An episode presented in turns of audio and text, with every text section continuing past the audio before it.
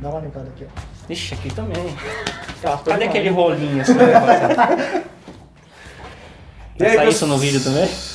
Não, Ah, isso ele tira, né? Ah, não não sei, vamos saber. Vai depender do meu humor na hora. né? E aí, pessoal, beleza? Tudo bem? Eu sou Claudiano Colevati e nós estamos em mais um Do Grego Responde do canal do Grego. E vamos para os nossos recados. Bom, recadinho rapidinho. Só lembrando que quem for fazer pedido de, de tirar suas dúvidas, alguma pergunta, lá no Instagram ou no Facebook também. Segue a gente lá, beleza? E aqui no nosso canal aqui, compartilha o vídeo, deixa um like, né? Ativa aí o sininho aí para receber as notificações dos nossos conteúdos, para você ficar inteirado aí do que a gente tem produzido. Beleza? Jean Rafa, pode falar do link da Amazon? Fala aí já. Se você tá vendo aqui nós no novo cenário, é porque você precisa nos ajudar. Você notou aqui, né? Não é, gente? Nós tá com uma parceria na Amazon, é, onde nós fazemos propaganda deles. Então você entra lá no nosso site, no grego.com, ou lá no Instagram, lá na- tem um link lá na bio.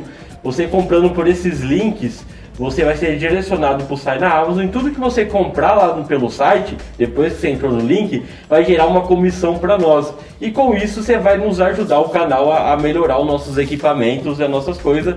Ou que em dia nós tiver um cenário, né? Com ar-condicionado, senão porque tá muito quente aqui no interior de São Paulo, tá? Por isso nós tá aqui meio que no ar livre.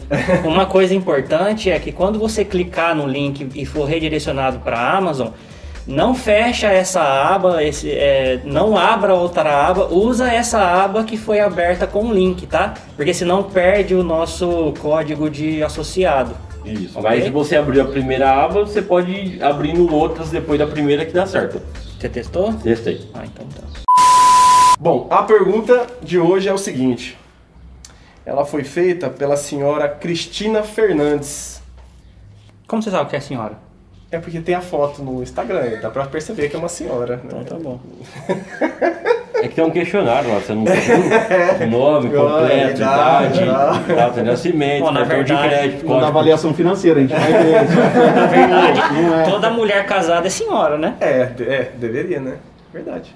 Eu deveria ser senhora ou deveria ser casada? Não, é deveria senhora. ser senhora. É, por respeito, né? Então uma mulher de idade que não é casada não pode ser chamada de senhora. Aí ela é É, não, aí é senhora idade. pela idade. É. Ah, entendi. Então beleza. Mas a pergunta é... Depois de duas mil anos. Bom, a pergunta da senhora Cristina, é isso mesmo, né? É, Cristina Fernandes foi o seguinte: baseado em 1 Coríntios 6,19, comer coisas que faz mal à saúde é pecado? Baseado em 1 Coríntios, não. Base... Hã? Baseado nesse texto, não. Tem outro que. É, tem outros textos que dá pra gente... Mas que comer comida faz mal à saúde? Que comer comida que faz mal à saúde é A pecado? gente Tem pode- algum texto? Não temos é um texto explícito, mas a gente pode fazer uma reflexão sobre isso. Não nesse texto, ó. Vamos ler o versículo aqui então? É. Pode ler. 1 Coríntios 6,19 Vocês não sabem que seu corpo é templo do Espírito Santo, que habita em vocês e lhes foi dado por Deus? Vocês não pertencem a si mesmos. Olha, nós não vamos é, perder muito tempo na questão, porque nesse sentido do, do texto, porque nós já explicamos no vídeo sobre imor- é, no vídeo, qual que foi o vídeo? Sobre tatuagem. Tatuagem, é. Nós já falamos desse texto aqui lá e como ele se encaixa no contexto. O Rafa vai deixar o link aí. E está o link aqui, lá a gente explica certinho, porque o contexto ali é de imoralidade sexual. Então, mas eu gostaria de falar porque no começo da perícope fala sobre alimento e estômago. Mas isso é um argumento, E É o que eu ia dizer. entendeu? Que está sendo usado pelos coríntios e Paulo está quebrando esse argumento. Então. né? é, só uma, é só uma metáfora, mas que não tem nada, absolutamente nada a ver com a pergunta dela. É mas isso tudo bem, pode dizer. desenvolver.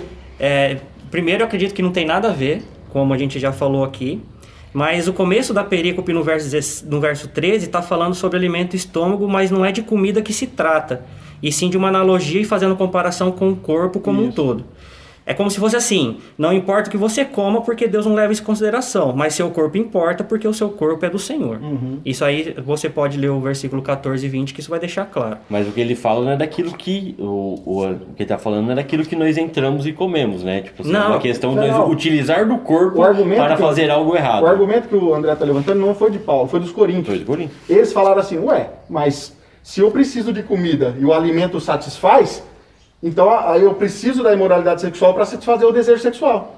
Eles estão fazendo, tentando fazer essa analogia. Paulo vai lá e quebra eles no meio, falando, eles, não, não tem absolutamente nada a ver isso. Então, esse trecho está concentrado na prática de imora- imoralidade sexual, como nós estamos dizendo, que nos fornece, que, que porque nós fomos comprados por alto preço, não devemos fazer uso do nosso corpo com práticas pecaminosas como essa.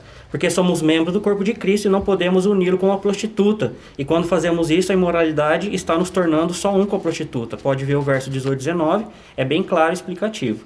Eu tenho, aí eu vou dizer que eu tenho um princípio que eu sigo a partir desse texto, como eu estava comentando anteriormente, ou numa outra pergunta. O texto fala exatamente sobre não cometer imoralidade sexual, certo? Verso 18, ó, aquele que pratica imoralidade sexual contra o próprio corpo, esse comete pecado. Então, aí eu tiro um princípio amplo. Princípios que eu tiro é justamente do verso 12. Todas as coisas são lícitas, mas nem todas me convêm. Todas as coisas. é, me- me são todas as coisas que me. Não, como que é? Todas as coisas são lícitas, mas, nem, mas não me deixarei tomar, deixarei dominar por nenhuma delas. Qualquer coisa que eu possa fazer que me domine ou que faça mal, eu não devo fazer porque fui comprado por um preço de sangue em toda a minha essência, o meu corpo, o meu espírito. Agora são do meu Senhor. Tudo aquilo que eu posso fazer que me faça mal de alguma forma no meu corpo já não é mais meu. Eu preciso tomar cuidado e evitar de fazer. Claro que não quer dizer que eu consiga isso sempre, porém é um princípio que eu tenho a seguir. Então, por exemplo, se eu sei que tal alimento é prejudicial de uma forma que vai me fazer mal nitidamente, claramente, comprovadamente, Batata eu não frita. vou deixar isso me dominar. Eu vou evitar isso porque vai causar um mal e não é só o meu espírito que foi comprado pelo Senhor, o meu corpo todo foi comprado pelo Senhor. E Se Paulo eu está desenvolvendo justamente, não, novamente, né, não é o contexto, mas ele fala da ressurreição que haverá do corpo, daí a necessidade de guardá-lo. É, mas Como aí. se, né? Não, mas o corpo vai estar só pó pra galera. Claro, não, mas- mas é a analogia de Paulo. É. Né?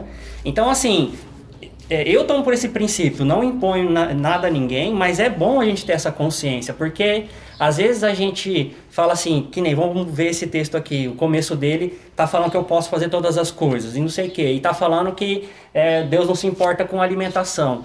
Mas não é exatamente o que o texto está querendo dizer, mas você pode tirar lições como, se eu faço algo sei lá, é, eu parei até, eu tava, não tô falando que é pecado, tá? Mas eu tava jogando videogame e eu tava ficando estressado, mais estressado para terminando de jogar o videogame do que quando eu comecei. O videogame era para me distrair, e aí eu ficava bravo, aí às vezes eu xingava e tal. Eu não posso deixar essas coisas me dominar. Então, tipo assim, eu sei que eu posso jogar videogame, mas tava me fazendo mal, então não vou jogar videogame.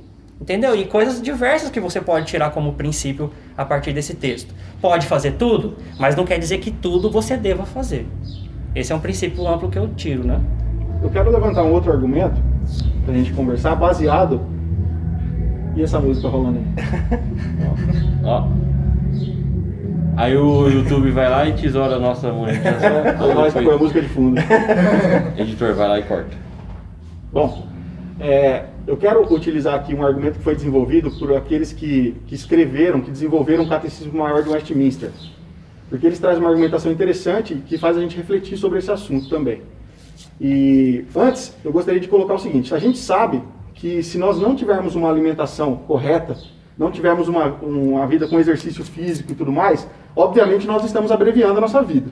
Isso é fato, medicina comprovado. De certo? alguma forma fazendo mal a nós. Exatamente, fazendo mal ao nosso corpo. Ou seja, comer as coisas que fazem mal à saúde com, com, com como se diz?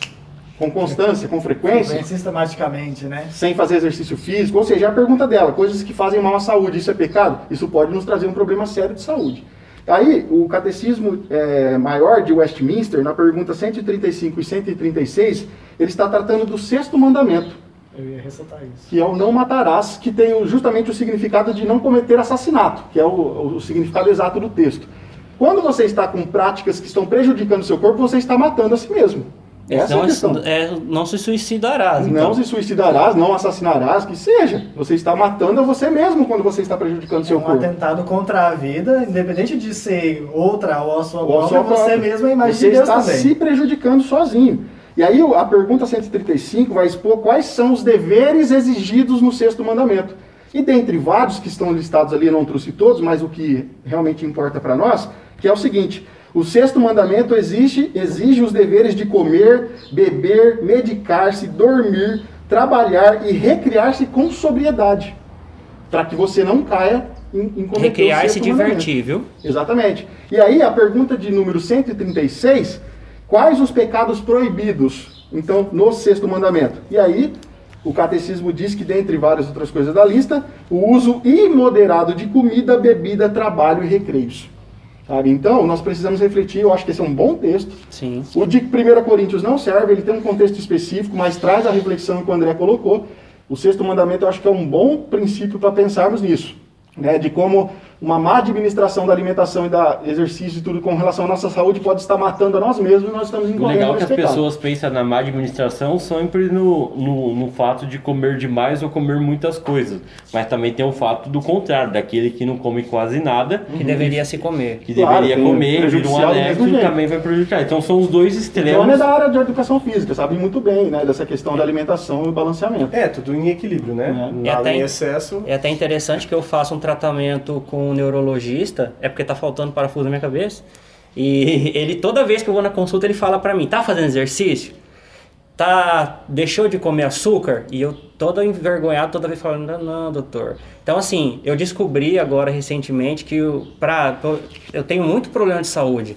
E muito provavelmente o açúcar tá me fazendo muito mal e um mal danado. E eu tô numa luta agora para que eu consiga é, tirar o açúcar da minha vida. Vai ser muito difícil, mas espero que Deus me abençoe para que eu consiga. E vou me policiar muito. Põe a mão sobre ele, amém. Amém. E uma outra coisa interessante é que foi falado aqui no catecismo que você também não pode tentar ao Senhor ou negligenciar o, o cuidado da sua vida quando obviamente você se sente adoentado e não procurar uma ajuda, uma ajuda médica, uma ajuda de um profissional. Porque, por exemplo, eu tô lá, eu, eu tenho um tio e um primo, por exemplo, com certeza eles não vão ver isso daí, que eu Então falo assim, descer Paulo, hein? que eu falo assim, vocês precisam ir no médico. Aí eles falam assim, não, que se eu for no médico eu vou procurar a doença. Isso é ridículo. É ridículo. Olha, Aí depois, ó, eu lembro, é, eu lembro, meu pai, cara, meu pai, ele falava assim, é, já com idade avançada, né? Colocava a perna em cima da mesa, fazia exercício, jogava a bola até não sei quanto. Eu falava, ó, não tomo remédio nenhum, que não sei o quê. Não deu muito tempo depois, foi acometido de um câncer, porque não tratou no tempo devido. Meu avô foi a mesma coisa. E aí faleceu. Então, assim, não adianta você falar, eu não vou procurar um médico, eu acho que eu não preciso um médico. A gente regularmente, aí fico regularmente por sua conta, mas regularmente precisamos passar no médico fazer um check-up. Chega uma certa idade do homem que precisa fazer o exame do toque. Quem sabe, entende o que eu tô falando. Quem tem ouvidos ouça. Quem tem dedos na mão, dedo. Então, assim, eu acho que é, é, é muito perigoso. E eu acho que, assim, se o corpo e o espírito são do Senhor, a gente tem que zelar por ele, porque nós somos mordomos de coisas materiais, mas mordomos da nossa própria vida também. E André, essa aversão à medicina e à ciência em geral é um problema no meio cristão. Principalmente no meio mais. Porque pensa que Deus é obrigado a curar de qualquer forma e não precisa de médico. Não precisa ir no médico. E se eu tenho uma- um problema psicológico, isso é demônio. E se eu tenho não sei o que. Cara, isso é um problema no meio evangélico. Vamos Tem fazer um Uma, propósito, uma então? aversão às questões científicas. A gente devia, na verdade, unir as duas coisas, quando na verdade é tudo bênção de Deus. Fazer um propósito, então. Você que pensa assim, como o Rafa falou, e ele não pensa assim, nenhum de nós pensamos assim. Você está doente, você vai e ora com fé ao Senhor, tá? Mas com fé mesmo, para ver se o Senhor vai te abençoar com a cura ou não. E aí você vai no médico depois para saber se você foi curado realmente ou não. Que que tal? Não é uma boa? Pois é. Só mais um texto para finalizar a pergunta. Provérbios 3, 7 e 8, o grande Salomão. Ele Não, aqui- Provérbios ele tá bem. É Eclesiástico, ele tá chapado. Eclesiástico ele tá doidão, verdade. Ó, ele diz assim, talvez aqui eu possa estar fazendo o que eu sempre falo, porque ele não é específico no que ele quer dizer. Principalmente porque os provérbios ele vai jogando É muito difícil realmente. Provérbio mas- é difícil ter hermenêutica, né? Isso, exatamente, é muito difícil, porque não tem um contexto imediato, as coisas são meio jogadas ali. Uma coisa depois a outra fala de outra coisa, outra Isso. coisa. Né? Mas ele Pontas tra- de sabedoria. Isso. E ele traz algo interessante, que se a gente fizer uma boa interpretação, tirando o princípio, como o André fez de Coríntios, a gente talvez chegue a algum lugar. Ele diz assim, ó, não seja sábio aos seus próprios olhos. Tema o Senhor e evite o mal. Agora, o que, que ele quer dizer com evite o mal? Nós poderíamos aqui fazer algumas ponderações, mas ele continua e fala assim, ó, você evitando o mal, isso dará a você saúde ao corpo e vigor aos ossos. Então, basicamente, você estava refletindo, olha, se eu sei que isso faz mal para mim, evita, porque isso vai trazer saúde para mim, vai trazer vigor aos meus ossos. Então, nós temos alguns princípios bíblicos que podem ser seguidos, que nos dão uma direção para não cometermos co- pecado contra nós mesmos, contra o nosso corpo, tratando mal a nossa saúde. Mas não é o texto de 1 Coríntios 6, tá? especificamente. Ou seja, irmão, irmão, não beba aquele refrigerante que todo mundo adora. Não vou falar o nome. Diabo? é, se beber, beba com moderação. Mas, sabendo que faz mal do mesmo jeito. Não, Não mas- viva na prática. É, não deixa isso. Aí aqui tá, não deixa isso dominar você. Não, eu sei, mas a coca. Ah, já falou. Mas Não o- é patrocínio, não, não, patrocínio. não. Mas o refrigerante. Quer patrocinador, a gente fala, toma aqui ainda. Mas o refrigerante em si, se é um copo, ele faz mal. Todos fazem. Não, o que eu tô falando Os então. de cola mais ainda. Mais ainda, né? Então, Então o certo é não tomar nenhum. o certo é não tomar. É, é suco e água. Era o correto, né? Suco natural, né? Não deu vale. Não, não, natural. Del Vale também faz mal. É mal. Eu vou dar uma dica aqui, nós não somos patrocinados. Mas o suco de uva da Aurora, rapaz, nunca tomei um suco de uva melhor. E não tem açúcar. É verdade. Não é- tem é açúcar. natural mesmo. Ele É natural. o que você acha, meu irmão, que não tem.